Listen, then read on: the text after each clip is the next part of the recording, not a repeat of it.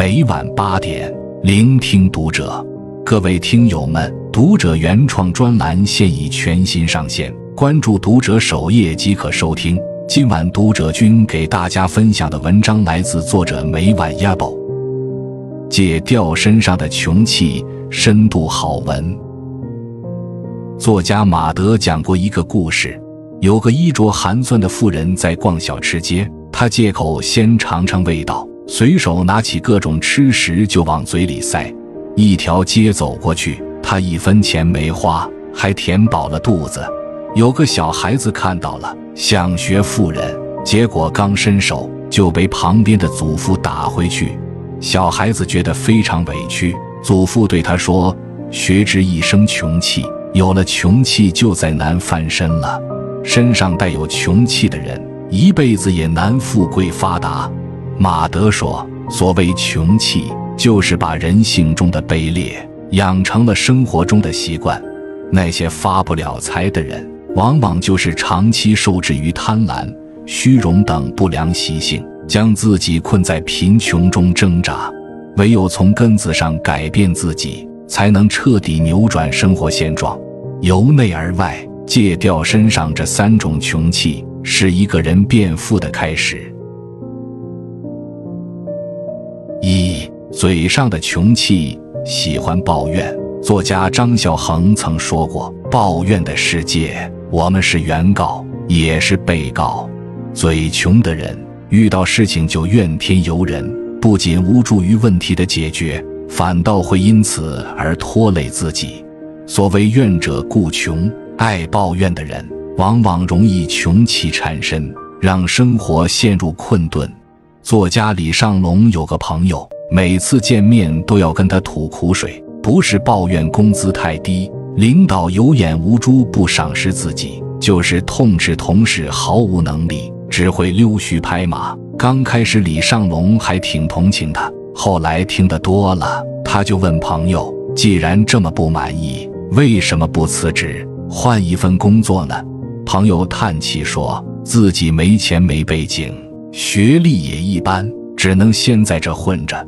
就这样，直到现在，那位朋友还是拿着一份低工资，日子不见一丝好转。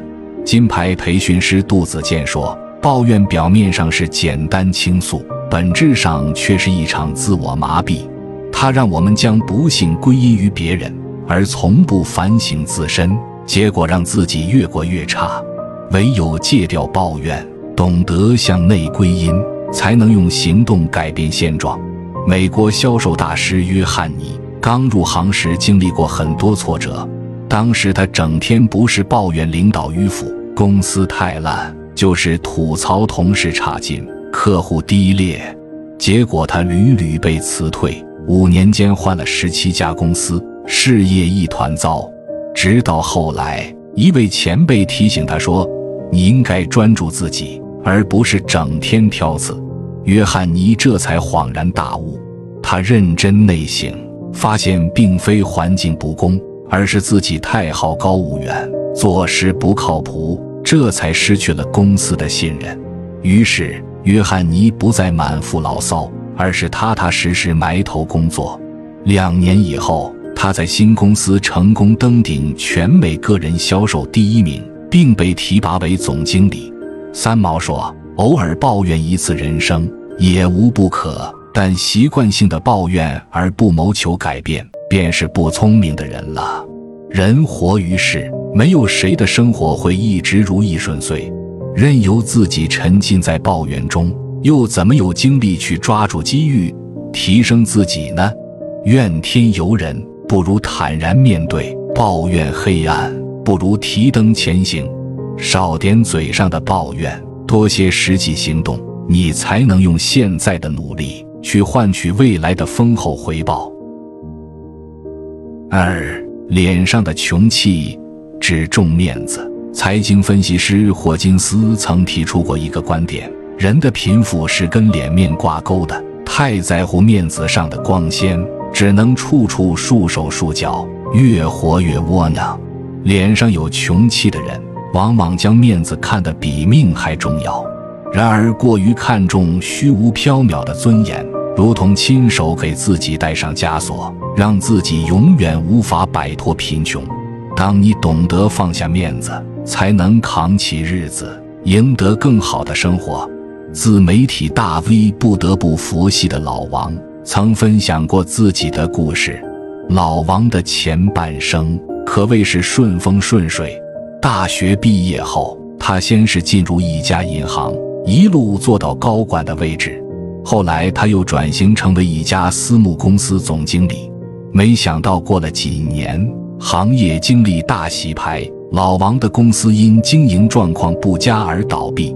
失业后，老王本以为凭自己的专业知识和履历。能找到一份不错的工作，但现实却给了他当头一棒。他一遍遍投简历，一轮轮参加面试，最终都因年纪太大而未被录用。无奈之下，老王做起了滴滴司机。从风光无限的私募公司经理到滴滴司机，不少人觉得他丢尽了脸面。老王却说。当你无法继续生存的时候，只能是立马调转车头继续赶路。现在的老王因为拉得下脸面，又肯吃苦用心，最终成为当地网约车区域负责人，迎来职业生涯的第二春。主持人涂磊说：“面子在没有实力支撑的时候是不存在的，因为没有里子。在没钱没本事的时候，面子就是世上最没用的东西。”当我们沉浸在所谓的面子上，担心别人眼光，害怕丢脸，其实是把成长拒之门外。永远不要太在乎你的尊严，也别让面子成为你的负担。学会戒掉脸上的穷气，将脸面踩在脚下，你才能用里子去换取真正的体面。三，心里的穷气，爱占便宜。多年前。收藏家马未都请过一位保姆，隔了段时间，他才发现这位保姆经常偷偷顺他家的东西。今天顺一头蒜，明天顺一个碗。他顺东西也有讲究，所有没起封的东西统统不碰，拿只拿起封过的。马未都就和保姆说：“你需要什么，可以直接和我说。”然而保姆置若罔闻，该顺的东西照样悄悄顺走。这让马未都很是苦恼，最终只好将保姆辞退。现实中有很多像保姆这样的人，心里藏着穷气，总喜欢占便宜，千方百计的打小算盘。但天底下没有白吃的午餐，占的是便宜，丢的是自己的人品，毁的是自己的人生。名人薛轩在《读书录》中说：“深以刻薄为戒，美事当存忠厚。”不贪小便宜，厚道做人才是这世上一本万利的生意。看过一个故事，有对温州父子开了间医馆，父亲给人看病，儿子负责卖药。儿子给人抓药，严格按要求称足分量，有些变质的药宁愿扔掉亏本也不卖给病人。刚开始时，药店的生意平淡如水，有人说他太傻，还有人叫他。贵药少称，便宜的药多称。混合后重量不变。他听罢笑说：“药的分量不够，哪能治好病？做生意可不能昧了良心。”凭借厚道的经营理念，药铺的名声渐渐传开，不仅回头客增多，顺带着上门找父亲看病的人也越来越多。几个月时间，父子俩的生意一天比一天红火，最终他们的店铺。成为当地最大的医药店，《菜根谭》中说：“不求非分之福，不贪无故之祸。”总想着把好处全占了，就是在给自己挖坑。能主动吃亏，生活才会回馈你好运。得可聚财，心里的穷气少了，身上的财运方能滚滚而来。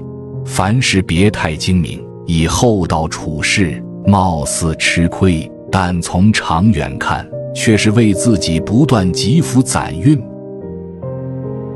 博主正经事儿说过一句话：“没钱只是穷的一种，更多的穷是由思想的贫瘠、人品的恶劣造成的。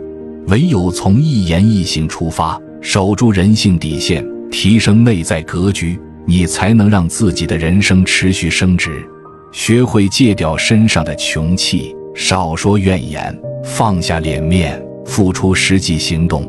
当你以真诚厚道之心行脚踏实地之事，就能一步步靠近自己想要的生活。点个再看，与朋友们共勉。关注读者，感恩遇见。